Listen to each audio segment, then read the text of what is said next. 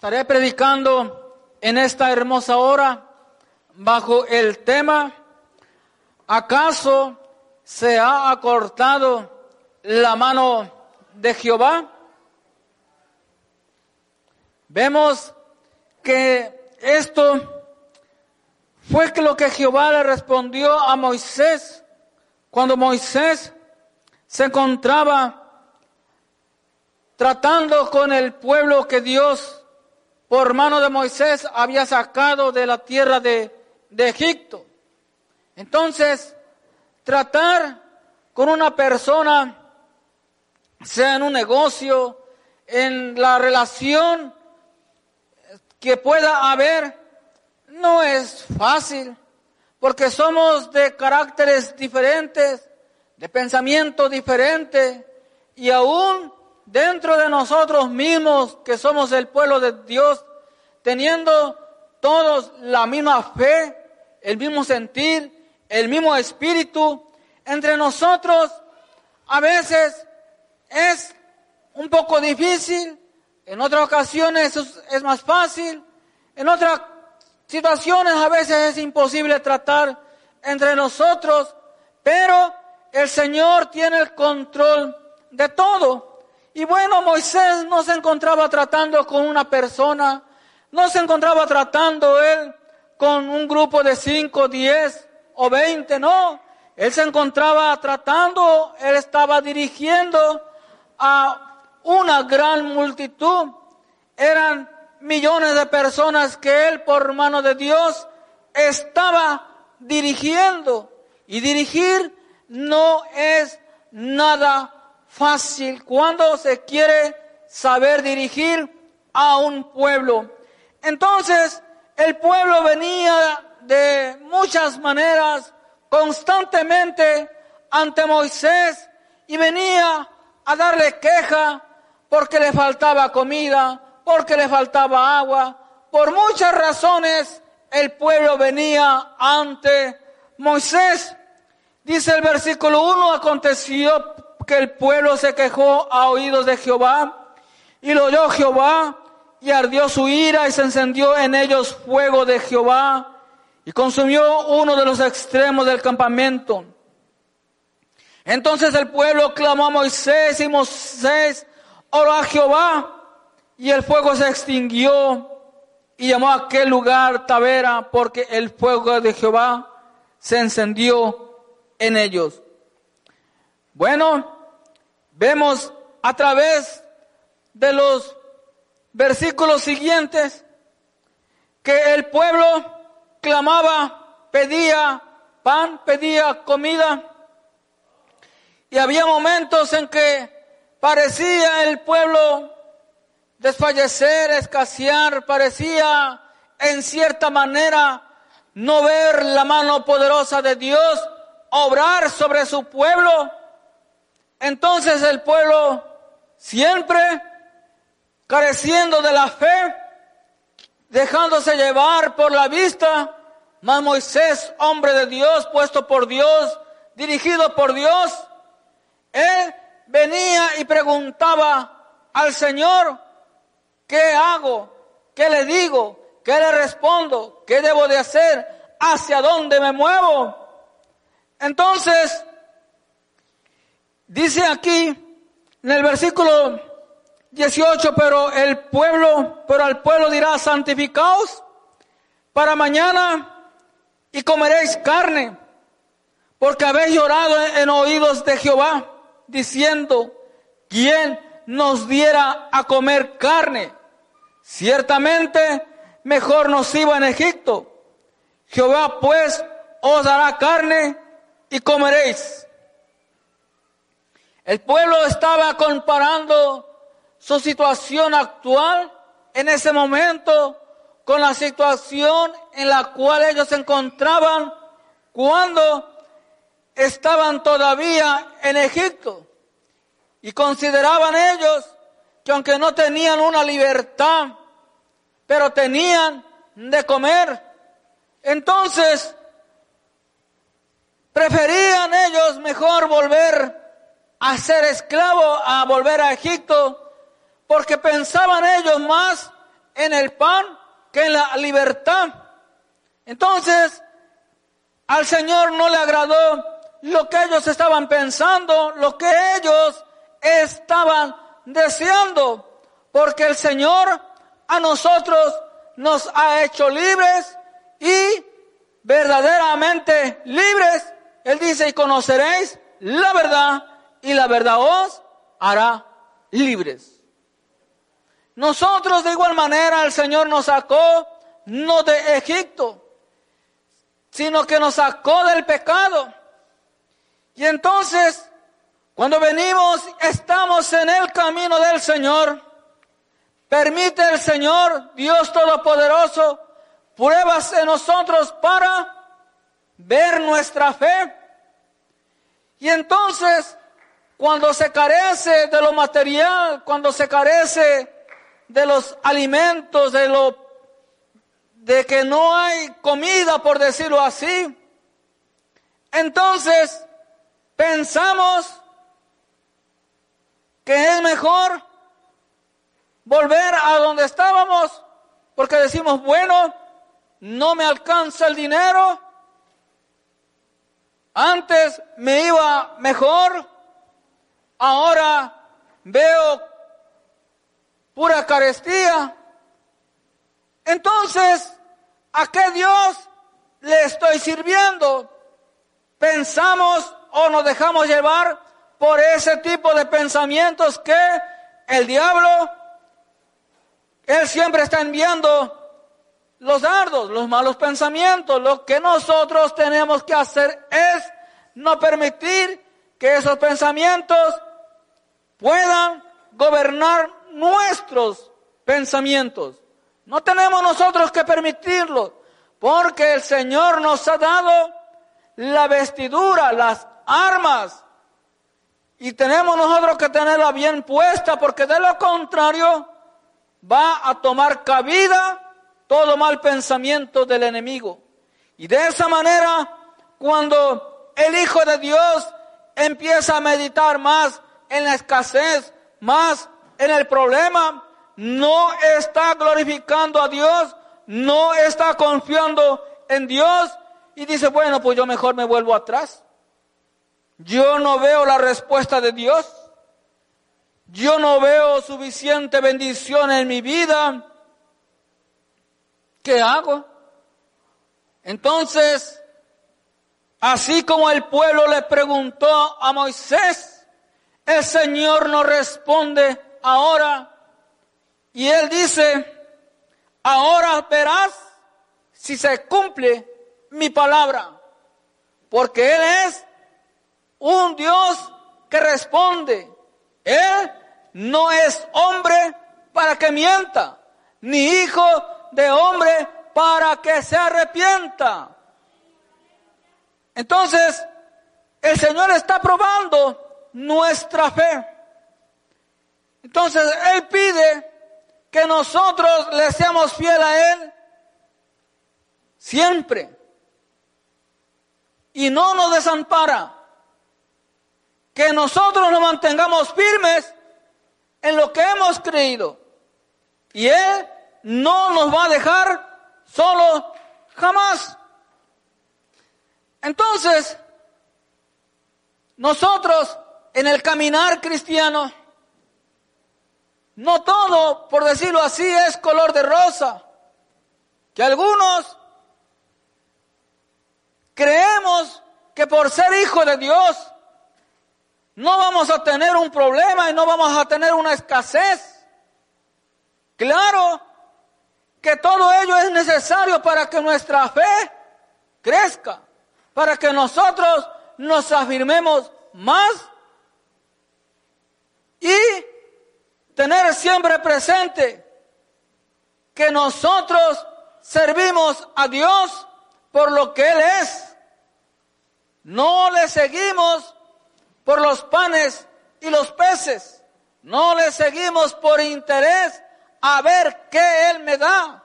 Ya con la salvación que Él nos ha dado es más que suficiente. Con la vida que tenemos, con la salud, es más que suficiente. Por eso Él dice buscar primeramente el reino de Dios y su justicia y todas las demás cosas vendrán por añadidura.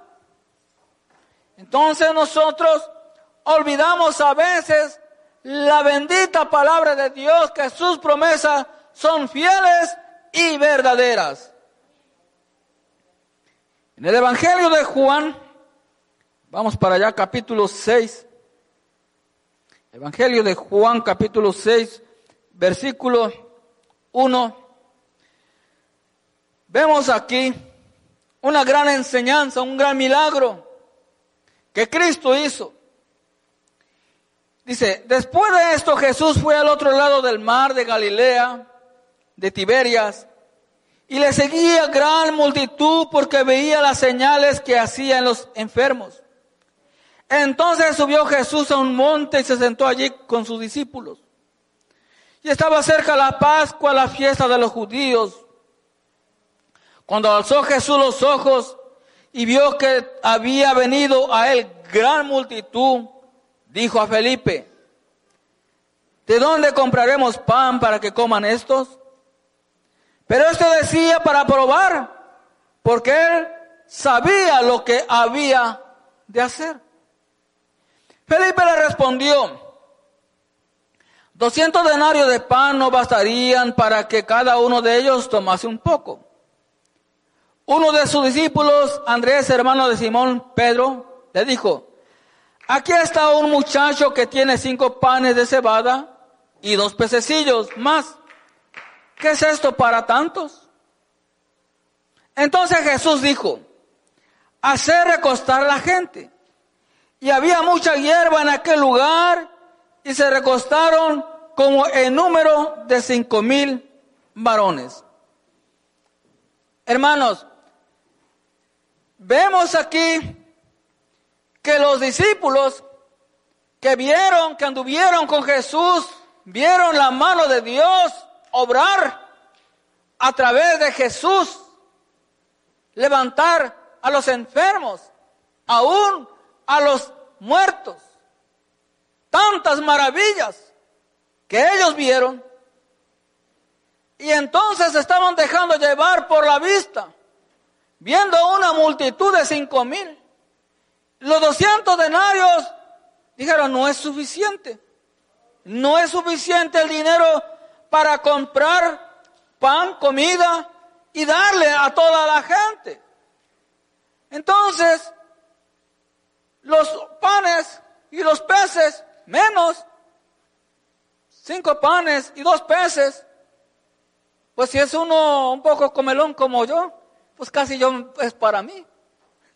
Si no comemos mucho, pues entre dos o tres, el punto es que no alcanza para, para miles, si acaso para una o dos, tres personas. Y entonces el Señor le preguntó, le preguntó qué se debía de hacer. Jesús sabía lo que se tenía que hacer. Entonces la multitud estaba, aunque la Biblia no lo menciona, al enterarse la multitud que no había comida y que tenían hambre y que se encontraban en el desierto, pues humanamente de desesperarse lo que hemos pasado hambre, principalmente en donde no hay, aunque haya dinero, los que hemos pasado por ahí saben a lo que me refiero, aunque haya dinero, pero no hay donde comprar, es ahí el gran problema. Entonces se desespera uno y ahora ¿qué hago? Me voy a morir aquí. Tranquilo. El Señor le dijo a la multitud, que se tranquilizaran, que se recostaran, porque algo iba a suceder. Lo que ellos no esperaban, lo que no imaginaban, hermanos, cuando uno está en medio de la escasez, tenemos que vivir lo que cantamos, paz en medio de la tormenta. ¿Verdad? Pero ¿qué hacemos nosotros? ay, no me completo para la renta, y ya es hoy. Y, eh, ojalá y no venga el hombre por ahí a cobrar. Y cuando lo ve, no tiene. Y doy vueltas y veo el refrigerador y no hay suficiente comida. Y peor aún, cuando los niños piden, se les parte el corazón a los padres. ¿Qué les dan? Pero la mano de Jehová no se ha cortado. No se ha cortado, dice el Señor. Ahora mismo verán si se cumple mi palabra, dice el Señor. Él dice, ahora mismo. No será mañana, no será en un año, será ahora mismo. Palabra de Dios. Cuando aquel ángel luchó, mejor dicho, Jacob luchó con el ángel, la pelea fue intensa que duró toda la noche hasta el amanecer. No había obtenido la bendición de Dios. Ya el alba rayaba y Jacob luchando con el ángel. Y no fue una lucha fácil. Entonces dijo, no te dejaré si no me bendices. Él quería que recibir la bendición porque la necesitaba, porque creía y sabía que solamente a través de él iba a recibir la bendición. Y una bendición de Dios no se acaba, permanece para siempre. Al menos que nosotros por causa del descuido, por causa de la desobediencia, dejamos ir las bendiciones de Dios. Queremos bendiciones, pero nos olvidamos de la obediencia. Primero está la obediencia. Sin obediencia no hay bendición. Entonces, le dice que se recueste la gente traerme los panes y los peces, dijo el Señor. Y dice, y tomó Jesús aquellos panes y habiendo dado gracias, los repartió entre los discípulos. Y los discípulos entre los que estaban recostados, asimismo de los peces, cuanto querían. Y cuando se hubieron saciado, dijo a sus discípulos, recoge los pedazos que sobraron para que no se pierda nada. Jesús primero mandó que le trajesen los panes y da gracias al Todopoderoso en medio de la escasez ante una gran necesidad, ahí el Señor honró su palabra, que su mano no se ha cortado, ni se cortará. Él es fiel. Y nosotros a veces estamos pasando pobreza, extrema pobreza, porque hemos olvidado los principios bíblicos de la palabra de Dios. Dios no quiere que su pueblo mendigue. Él dice, no he visto justo desamparado, ni su simiente que mendigue pan. ¿Quién es el justo? El justo es aquel que ya es declarado libre de culpa a través de la sangre de Cristo Jesús cuando la persona reconoció a Cristo como su Señor y Salvador de su vida. Es ya justificado, libre de culpa. Entonces, mientras no reconozcamos a Cristo como nuestro Señor y Salvador de nuestra vida, Señor, nuestro Salvador y Señor, que son dos cosas diferentes. Entonces nosotros algunos de nosotros solamente le hemos reconocido como nuestro Salvador, pero no como nuestro Señor, porque si nosotros le reconocemos como nuestro Señor, entonces su obra, su mandamiento, vamos a obedecer. Y es ahí la gran diferencia, que no queremos reconocerle como nuestro Señor porque no queremos obedecerle. Y si no le obedecemos, no podemos nosotros ver sus bendiciones. Entonces así algunos estamos en desobediencia, queriendo ver la mano de Dios obrando en nuestras vidas, pero no le reconocemos como nuestro Señor, haciendo maldades, viviendo de una manera que a Dios no le agrada. Entonces la mano de Dios no se ha cortado. Lo que sucede es que somos a veces nosotros lo que impedimos que la mano de Dios obre en nuestra vida. Isaías capítulo 59. Y para allá un momento. Versículo 1. Dice, he aquí que no se ha cortado la mano de Jehová para salvar, ni se ha agravado su oído para oír. Pero vuestras iniquidades han hecho división entre vosotros y vuestro Dios, y vuestros pecados han hecho ocultar de vosotros su rostro para no oír. Es decir, el problema somos nosotros. El problema somos algunos de nosotros.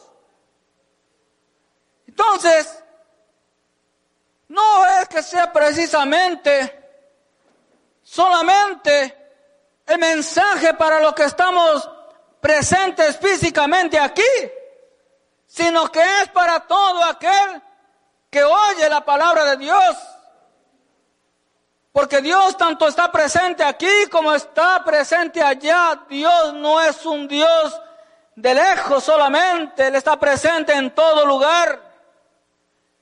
Entonces, la mano de Dios no se ha cortado.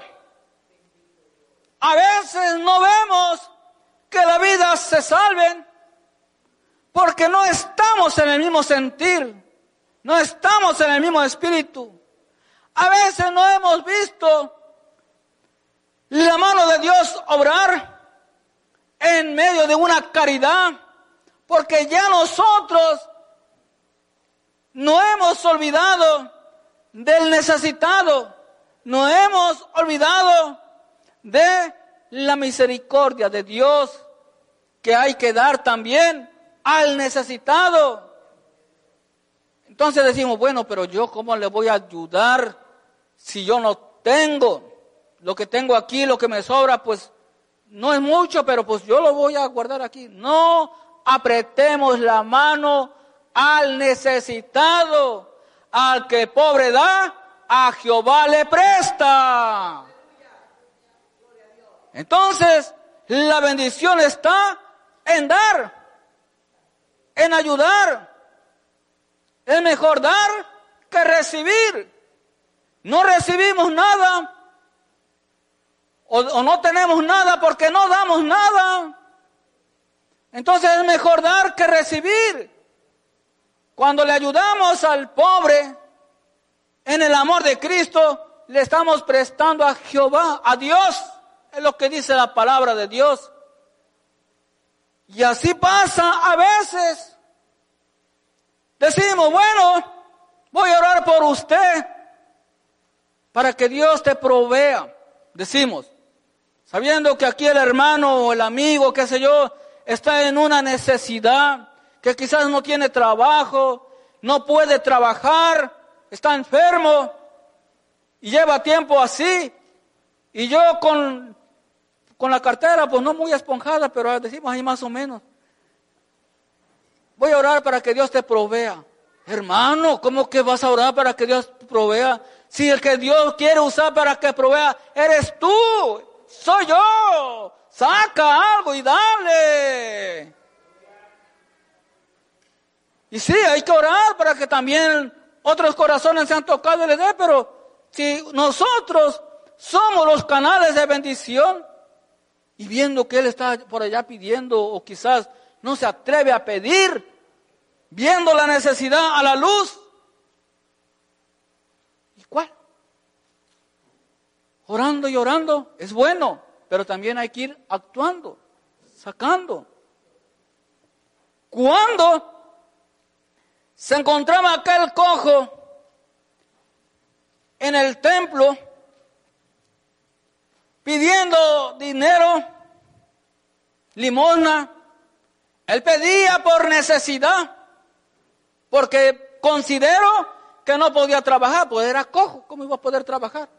Al menos que fuera quizás pintor, se ganara ahí pintando, vendiendo dibujos, qué sé yo. Pero no, él no podía trabajar. Y ahí estaba. De esa manera se ganaba la vida o se ayudaba. Pero pasa un día, entre tantos otros días, el apóstol Pedro y Juan, y le dicen, no tengo plata ni oro, más de lo que tengo te doy. En el nombre de Jesucristo, levántate y anda, aleluya. Y aquel cojo se levantó adorando, alabando al Todopoderoso. Palabra de Dios. Y entonces, dice aquí, no se ha cortado la mano de Jehová para salvar, ni se ha grabado su oído para oír, pero vuestras iniquidades, he aquí el problema, han hecho división entre vosotros y vuestro Dios, qué gran problema. Y vuestros pecados han hecho ocultar de vosotros su rostro para no oír. Es decir, mientras estemos en pecado, Él no nos va a oír. Pero si nos arrepentimos de nuestros pecados y enderezamos, permitimos que Él enderece vuestros caminos, entonces Él sí nos va a oír. Poder de Dios. Volviendo al Evangelio de Juan capítulo 6. Vamos para allá. Sigamos. Y cuando se hubieran saciado, versículo 12, y cuando se hubieron saciado, dijo a sus discípulos, recoge los pedazos que sobraron para que no se pierda nada. Nosotros no tenemos que olvidar en ningún momento darle gracias a Dios de lo que vamos a comer, de lo que vamos a tomar en el desayuno, en la comida, en la cena. De ninguna manera nos olvidemos de darle gracias al Todopoderoso. Él dice, da gracias en todos, que seamos agradecidos con Él. Entonces a veces nos olvidamos de darle gracias. A veces por esa razón no me lleno, por mucho que sea la, comida no me lleno, pues si no le di gracias a Dios. Entonces, hay que ser agradecido, darle gracias al Todopoderoso que bendiga, que provea los sagrados alimentos. Recogieron pues y llenaron doce cestas de pedazos que de los cinco panes de cebada sobraron a los que habían comido. Aquellos hombres entonces viendo la señal que Jesús había hecho, dijeron, este verdaderamente es el profeta que había de venir al mundo. Entonces ellos se convencieron de que él era el verdadero profeta por las señales, por el milagro que habían visto de la multiplicación de los panes y los peces. Entonces, nosotros no tenemos que esperar en sí una señal para poder convencernos de que el Dios Todopoderoso nos habla y está con nosotros. Tenemos nosotros que estar convencidos y convertidos por la palabra de Dios, que es el Espíritu Santo que nos convence de toda maldad y nos guía. Entonces algunos estamos esperando ver algo para ver si de verdad la mano de Dios, el poder de Dios todavía está vigente. Entonces, nosotros no tenemos que andar por vista, sino que tenemos que andar por fe. Porque la mano de Dios no se ha acortado, ni se acortará. Primer libro de Reyes, capítulo 17. Primer libro de Reyes, capítulo 17, versículo 8. Dice, vino luego a él palabra de Jehová diciendo, levántate, vete a Zareta de Sidón y mora allí.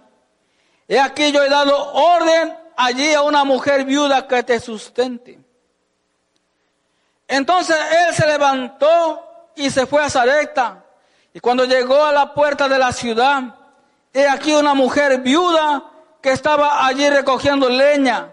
Y él la llamó y le dijo, te ruego que me traigas un poco de agua en un vasto para que beba. Y yendo ella para traérsela, él la volvió a llamar y le dijo, te ruego que me traigas también un bocado de pan en tu mano. Y ella respondió, vive Jehová tu Dios, que no tengo pan cocido, solamente un puñado de harina tengo en la tinaja y un poco de aceite en una vasija. Y ahora recogía dos leños para entrar y prepararlo para mí y para mi hijo para que lo comamos y nos dejemos morir. Elías le dijo, no tengas temor. Ve, haz como has dicho, pero hazme a mí primero. Hazme a mí primero de ello una pequeña torta cocida debajo de la ceniza y tráemela y después harás para ti y para tu hijo.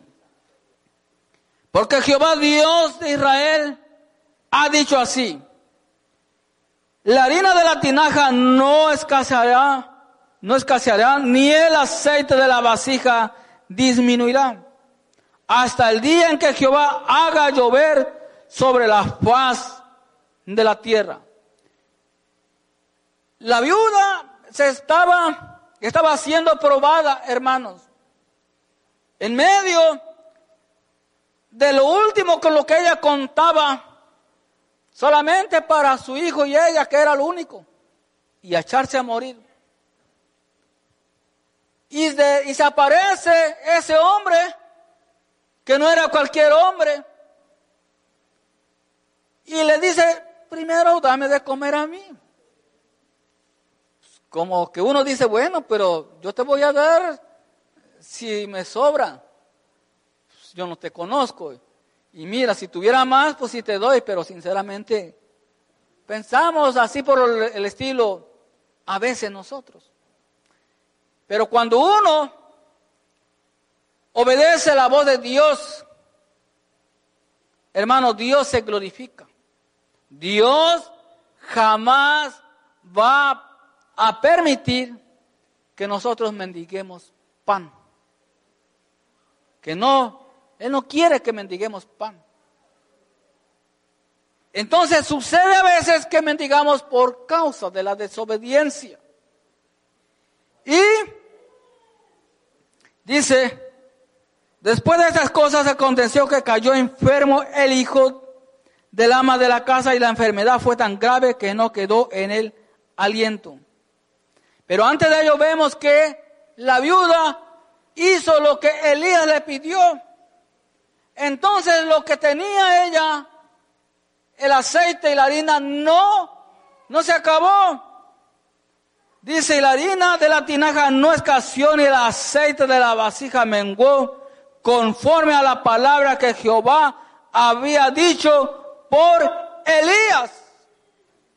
Vemos un claro ejemplo que la mano de Dios no se cortó, no se acortó ahí, en esa obediencia que la viuda fue sometida.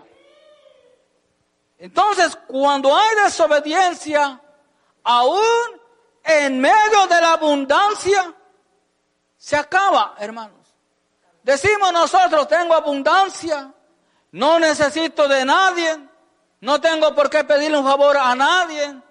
Entonces, el hombre se equivoca, se vuelve uno orgulloso y a veces sucede lo peor, que uno se olvida de Dios, le da uno la espalda a Dios cuando es Dios quien nos ha dado, nos ha bendecido.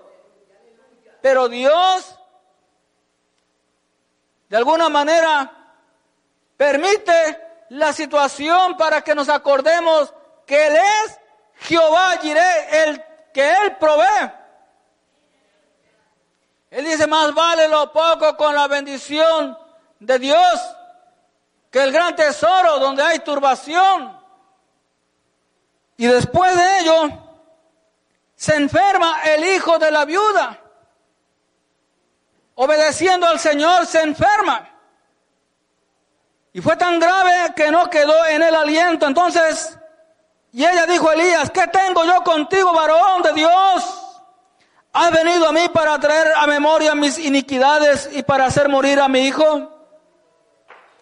Él le dijo, dame acá tu hijo. Entonces él lo tomó de su regazo y lo llevó al aposento donde él estaba y lo puso sobre su cama.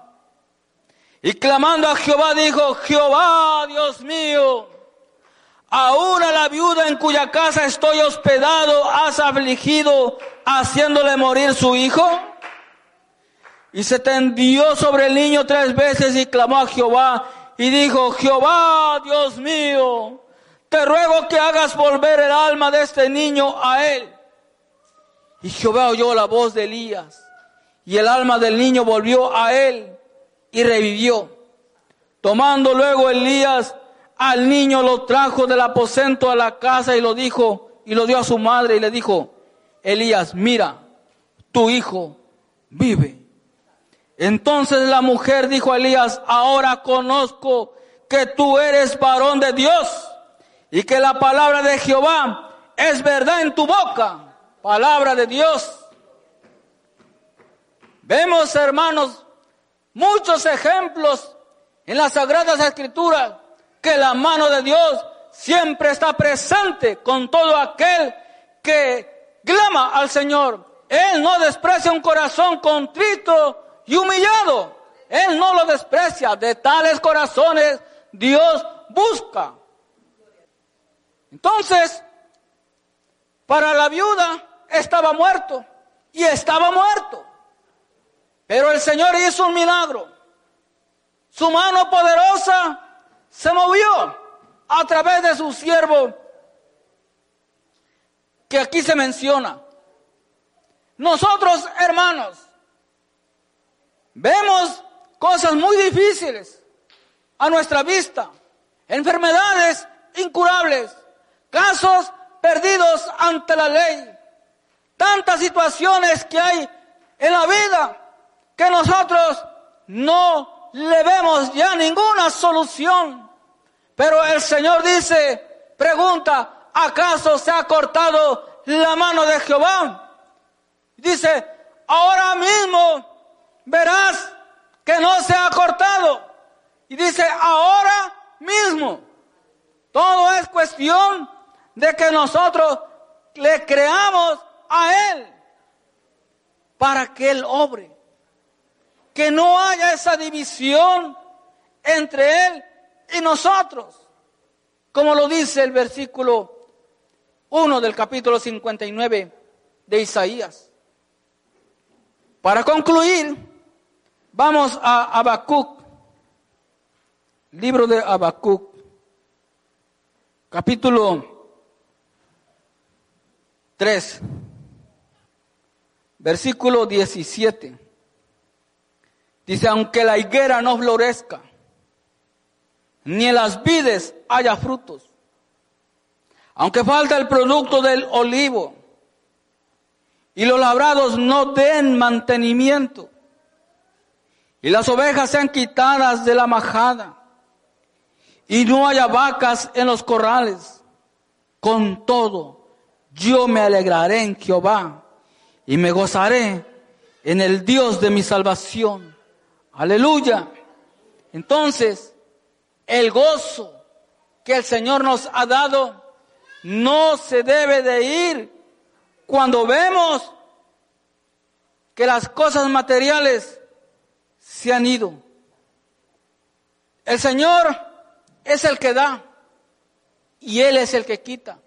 Sea el nombre de Dios bendito. Exclama en el capítulo 42, versículo 5 me parece, que dice, de oídas te había oído, mas ahora mis ojos te ven. Entonces, no es que haya visto a Dios como nos vemos nosotros aquí uno al otro, sino que vio la mano del Todopoderoso obrar en su vida cuando él fue sometido a esa prueba, que el diablo lo tocó, que acabó con sus finanzas, que acabó con su familia, que le robó la salud, pero ese siervo sufriente que así se conoce, se mantuvo fiel, firme ante el Todopoderoso, porque él siempre tuvo presente que la mano de Dios estaba con él y en las manos de Dios nuestra vida está segura. Palabra de Dios, ¿de qué nos sirve que nosotros tengamos abundancia, pero que no tengamos al Señor? Si no está en la voluntad de Dios. Y si tenemos abundancia, gloria a Dios, que nuestro corazón no se aparte del Todopoderoso. Pero una cosa es que nosotros en medio de la abundancia hay que glorificar a Dios, no volverse orgulloso. En medio de la escasez hay que alabar a Dios. En medio de la enfermedad hay que alabar a Dios. En medio de la salud hay que alabar a Dios. Poder de Dios. Nosotros no hemos valorado la salud como el Señor nos ha dado esta gran bendición. Cuando nosotros en algún momento estuvimos enfermos por la peste que pasó, el COVID, anhelábamos estar en la casa de Dios o decíamos anhelar y bajo ese concepto nos justificábamos, hoy no voy al culto, porque estoy enfermo. Y sí, había que, que cuidarse. Ahora que no estamos enfermos, ¿cuál es la excusa? ¿Cuál es el pretexto? Entonces, ya que estoy bien de salud, agarro para irme por toda la ciudad o los alrededores a disfrutar, a darle gusto a la carne, a disfrutar de la vida. Y me olvido de las cosas de Dios. Todo tiene su tiempo y todo tiene un orden. No te olvides de Jehová, que es el que te sacó de la oscuridad. Y nosotros así nos olvidamos. Yo no estoy diciendo que eso sea malo sino que nosotros a veces nos agarramos tantas vacaciones que nos olvidamos de Dios. Y Él dice, no te olvides de Dios. Entonces, ¿cuál es nuestra situación que estamos viviendo? Pasando escasez en la economía, una enfermedad, una persecución, qué sé yo. Pero dice el Señor, la mano de Jehová no se ha acortado. Ahora verás si se cumple su palabra en tu vida. Él no es hombre para que mienta, ni hijo de hombre para que se arrepienta. Debemos tenerlo presente que lo que Él ha dicho en cada uno de nosotros, de una manera específica, lo que Él nos dice a través de las escrituras, que Él está con nosotros como poderoso gigante, Él es fiel. Y Él ha cumplido y seguirá cumpliendo. Dios le bendiga y le guarde.